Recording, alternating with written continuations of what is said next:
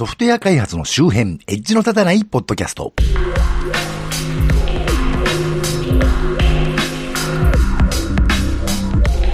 コンピューターで楽しいことをしたい人、そして、えーアースウィンドファイヤーの名曲でセプテンバーという曲がありまして、あれは9月の歌かと思うと、実は12月に9月のことを覚えているかと歌っている歌なんですね。9月に何があったんだろうというと、アメリカでは大きなテロ事件があったのは9月ですけれど、この歌はね、その事件よりだいぶ前に作られた歌ですから、まああまり関係ありませんわな。RC サクセションの初期の名曲で9月になったのにという曲がありまして、9月になったのにいいことなんかありゃしない。9月になったのに大嫌いな夏が続いてると歌っておりましてね。なんか知りませんが、今の京志郎は夏は嫌いだったようですな。あの、巷には夏は聖なるものと言いますか、特別に素晴らしい季節だとする信仰があるようなんですけれど、今年も何かと平成最後の夏なる言葉をよく見かけた気がしますが、別に平成最後なのは夏だけじゃねえじゃんと思うわけでしてね。今の清志郎が夏が嫌いだったように、夏なんか早く終わればいいのにと思う人がいても決して不思議ではないにもかかわらず、えー夏という季節がむやみに神聖化されるのは、まあ学生の夏休みの存在のせいではないだろうかと思うわけですが、よそ様はいざすらず、あの、長野県は伝統的に8月いっぱいお休みなわけではなくてね、お盆が明けりゃすぐ学校始まるわけで、あ、高校までね、あの、大学生はいつまで休んでるのか知りませんけど、社会人になればせいぜいお盆しかね、休まないわけで、な、別に夏が特別にいい季節かというと、別にそんなことねえじゃんと思うわけでね。で、そんで、そうは言っても9月になってもね、いつまでも暑いのが例年なんですけど、今年は意外に割と涼しくなるのが早かったので、まあ今年は気象についていろいろあった年ですが、うん、その点だけはまあ良かったかなと。9月になったらちょっと良かったってとこですね。とはいえ、夏が暑かったら冬は暖かいのかっていうとそうでもないような気がするんで、だんだん日本あたりも気象のメリハリがきつくなってきてますんでね。冬寒く、夏暑い長野県に住む者としては油断なくやっていかないとなと思うところですけれど。何せ前回目に物漏れができたなんてやりましたけど、あれを配信した直後からさらにどんどん体調悪化しましてね、あの後木曜日にまた首都圏に出張があったもんで、ここは大事を取っとこうと思って月曜日仕事休みまして、よし、じゃあ火曜から復帰するぞと思ったら、火曜からね、あのまま喉がやられまして、春先同様すっかり声が出ない感じになりましてね、今だいぶ治りましたけど、で、これはダメだと。生地月曜休んじゃったもんだから、もう休めなくなっちゃってね、もう大変な一週間でしたけど、で、まあ出張行ってね、今回は若手のサポートだったんで、おおむねお仕事は若者に押し付けまして、出ない声でなんとか必要最低限の愛の手は入れましてね。で、まあ愛の手だけ打って帰ろうと思ったら、なんだか寒気がしてくるようになっちゃってね、肩もすごく苦し。あ、これが噂のインフルエンザかと。あのー前回かかったことないなんて言いましたけど、これが噂に聞くあの症状じゃないかと思ってね、今年はもうインフルエンザで学級閉鎖になった学校があるとか、どっかでニュースで言ってたしなとか思って、やべえやべえと思ってフラフラになりながら、なんとか長野県の家まで帰りまして、そしたらなんか急にスーッと気分が治りましてね、熱とか測っても別に平熱でね、あれ？っていうね、結局そのままスーッといろいろ具合悪いのが治ってきたんで、治り始める前触れだったんだろうなと解釈してしてますけどね。まあそんなこんなで、私のことは別にいいんですけど、皆様体調には気をつけていきましょうと、人生休み休み参りましょうと思っている町田です。このポッドキャストはソフトウェア開発そのものの話題はそこそこに、あまりエッジは聞いていないかもしれないけれど、ソフトウェア開発と関係あるようなないようなお話を、あまり角が立たないようにのんべんだらりんとしていこうという番組です。会社で仕事に使ってる MacBook Pro がありましてね。まあ私の勤務先で Mac 使ってるのは私だけと言いますか、なんであいつは Mac 使ってんだろうと、他のメンバーに思われてんじゃないかという気もしないではないんですが、別に私は Linux でも悪くはないんですけど、どうせなら Mac でいいんじゃないのってね、ボスが言ってくれたから、まあ Mac を使ってるわけですけれども。で、しばらく前になんか液晶の画面が汚れてる、汚れてる気がしたんで、付属 MacBook、MacBook ね、クロスがついてくるんで、それで、キュッキュッキュッって拭いてみたんですよ。そしたらなんかベタっとした油みたいのが画面にくっついたみたいになっちゃってね。あれ？と思って、もうちょっとキュッキュッキュッってしたらそれがどんどん広がっていって、あの画面の上の方のカメラのあたりになんかガムでもベタっとくっついちゃったみたいなね、汚らしい感じになっちゃいまして。画面が暗いと目立つんですけど、まあ明るいと言われてないと気がつかないぐらいでね。まあ電源落としておくと目立つけど画面つけときゃわかんないみたいな感じになりまして。あと普段は私会社でその MacBook はクラムシェルモードにしてて、あの外付けディスプレイで使ってるんでね。まあ基本的にはちょっとぐらい汚らしくても困らないんですけど、これ出張の時持ち歩いてね、いろいろ、例えば Yahoo Japan のロッジとかでこれでお仕事してたり、あのお客さんに画面を見てもらいながら説明するなんてこともあることはあるわけで、まあできればこの小汚らしいのはね、なんとかならんのかしらと思いまして、で、いろいろググってみたところ、これで何かが貼り付いたんじゃなくて、むしろ剥がれたんだと。液晶画面の表面のコーティングが擦ったら剥がれたっていう状態らしいんですね。剥がれたと。剥がれたってどういうこと？だ随分ヘボいなと思いましてね。さすがアップル製品だなと思いまして、日本の製品と違って耐久性が相変わらずやばいなという感じですけど、で、まあ、どうやらこれってアップルのサポートに電話すると、なんと無償で液晶交換してくれるらしいということでね、素晴らしいと。え アップルのサイトとかには明確な記載はないようなんですが、ある時期の、えー、具体的には2013年以降に販売された MacBook シリーズにはそもそも液晶のコーティングが剥がれやすい問題があるものがあるそうでね。で、それらについては正規のサポート、電話サポートとか、Apple Store に持ち込みとかでね、相談があると、おおむね無償対応してくれるそうです。で、私も無償対応してもらいました。えー、購入から4年間のものまで OK という記述をね、あの、いくつかのサイトで見かけたので、サポート切れの MacBook でも多分大丈夫です。私がその会社で使ってるやつは2015年 Early ってやつで、まあ買ったのはその年の春だったと思うんでね、あのー、サポートの期間は1年間なんでとっくに切れてますから、あのー、無償対応、あのー、大丈夫かなと思ったんですけど、でもね、あの、無償で交換、交換というか修理してくれたんでね、あれなんか Mac の、MacBook の画面汚くなったなとお困りの方は一度 Apple のサポートに電話かけてみた方がいいかもしれません。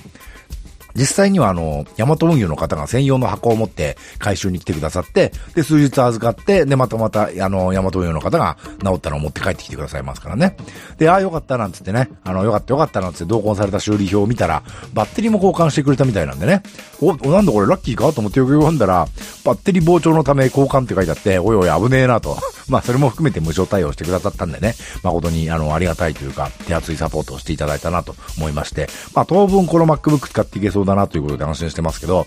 あの、普通に Web 開発とかしてる分にはね、そんなにコンパイルとかしないんで、2015年の MacBook Pro でまだまだ全然ね、性能的にもいけますんでね。昔から Web 系の開発をするには Mac がいいなんて言いますが、その昔はデザイン関係と言いますか、ビジュアル関係のお仕事をするのに Mac にいいツールが揃っていたからそう言われたんですけどね。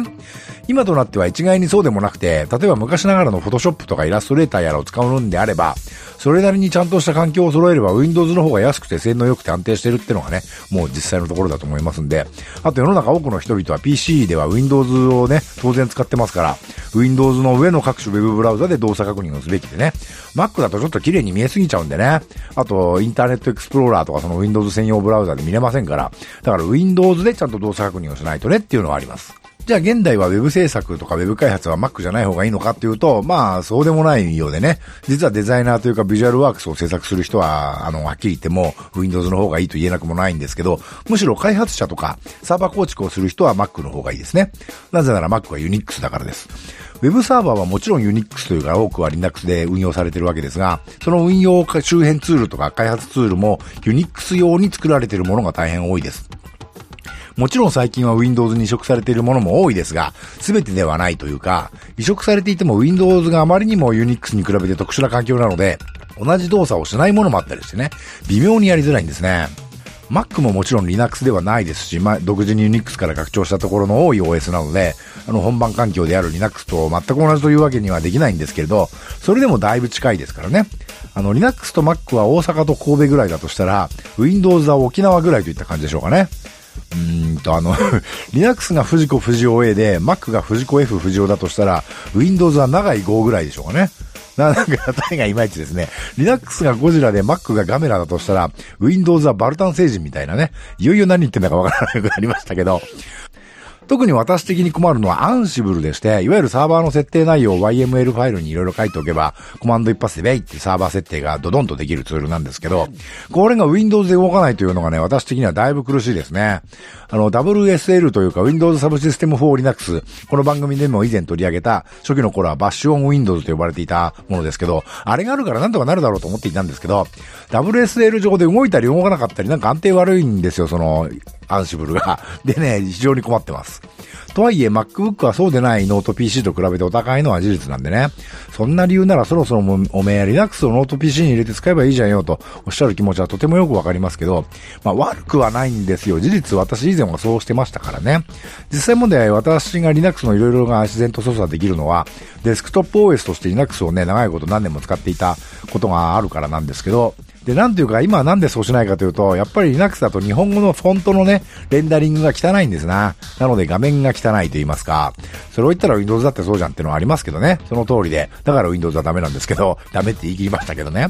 まあそんなん我慢せいやと言われるかもしれませんけどね。やっぱ Mac の字の綺麗さに一回慣れちゃうとね、特に年取ってくるとその差が体調に響いてきますんでね。いや、マジでマジで。あの、一度 Mac を使うとやめられなくなっちゃう理由ナンバーワンがフォントでしょうね。決してドヤ顔で言うようなことではないですよね、これね。よくデザイナーずらした人が、Windows はフォントがどうのこうのとか、人のプレゼンスライド見て、うわ、なんちゃらフォント使ってるよとかね、気持ちの悪いこと言う人がいますけど、まあ、うるせえなというね、そもそもプレゼンスライドっていうのはね、あの、パワーポイントとかで作るわけで、そういうのは、あの、発表環境で落ちることなく動くことが第一であるべきで、システムフォントで使うのが一番正しいんだよ、このバカ野郎素人どもってね、私は思うわけで、それでもやっぱり字が綺麗な方がいいなっていうのはね、単にカレーの問題ですね。み、み、あの、目がね、弱ってきてるから綺麗な方が見やすいっていう、それだけの問題ですよ。と私は思うんですけどね。で、Linux のデスクトップはもう長いことルックフィールが進化してませんからね。あの、仮想化が流行って、こう、Linux はやっぱりサーバー運用だとかね。あの、Android が成功してから組み込み用途だって方に資本注入されるようになっちゃったんで、デスクトップの方はもう停滞しちゃってんのかもしれませんね。もう GNOME も KDE も長いこと見た目が変わってないんで、正直面白くないっていうのもありますよね。まあその辺が Linux をメインの開発 OS にしなくなった理由の一つではあるんですが、まあ趣味で使ってんならまだしも仕事の、しかも勤務先の仕事に使うためにね、フォントのヒンティングパラメータの調整とか、一時やってらんねえというのはあるわけで。というわけでしばらく MacBook は使い続けたいのですけど、いかんせんアップル社はティム・クック船長の体制になってから、あの、露骨にブランド戦略に走ってますからね、クック船長。あの、それいらんわという機能にをやったら搭載して高価格を維持する戦略といいますか。実は歴史的にね、スティーブ・ジョブス時代のアップルは思いのほか、あの、価格性能品がバランス良かったんですよ。あの、高いように見えて。ただ、クック船長は意図的に高めに維持してますよね。まあ、それは戦略なので外野がとにかく言うことではないんですけど、ちょっと先日発表になった iPhone とか見ると、あれはどうなんだろうなという気持ちになりますよね。あの、一番高い iPhone はあの、日本人の最低賃金の1ヶ月分より高いですからね。そしてこれは私の偏見も多分にありそうですけど、いわゆる低所得層ほどね、スマホへの依存度が高い人は多いと思われるわけで、しかも知識やスキルが少ない人ほど iPhone へのこだわりがあるわけですね、Android より。iPhone っていつの間にかブランド力によってね、低所得者層からむしり取っていく感じのものになってるのかなと。あの、謎のステータスといいますかね。あの、ギャンブルやスマホゲーム課金で身を持ち崩すのとはまた違うですね、謎の圧を感じるね、製品になっちゃったなという気は私はしてますけどね。というわけでこの番組は Twitter アカウント及び Facebook ページと Google プラスページがありまして、この番組で取り上げるかもしれないネットで見かけた気になるニュースのクリップを流したりしています。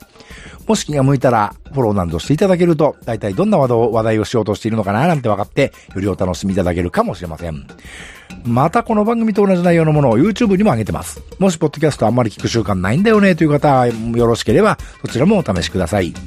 Twitter、Facebook ページ、Google プラスページと YouTube チャンネルはこの番組の配信サイトからリンクを貼っておきますので、ご参照ください。できればスマートフォンのポッドキャスト機能や、ポッドキャストアプリにご登録いただきますと、更新があるごとに通知されたり、ダウンロードされたりするようになるのでお勧めいたしますよ。もし気が向いたら iTunes にレビューを投稿していただけるととても嬉しいです。3回続けて喉がガラガラで聞きづらくて申し訳ないです。というわけで、えー、今回はここまで。ではまた。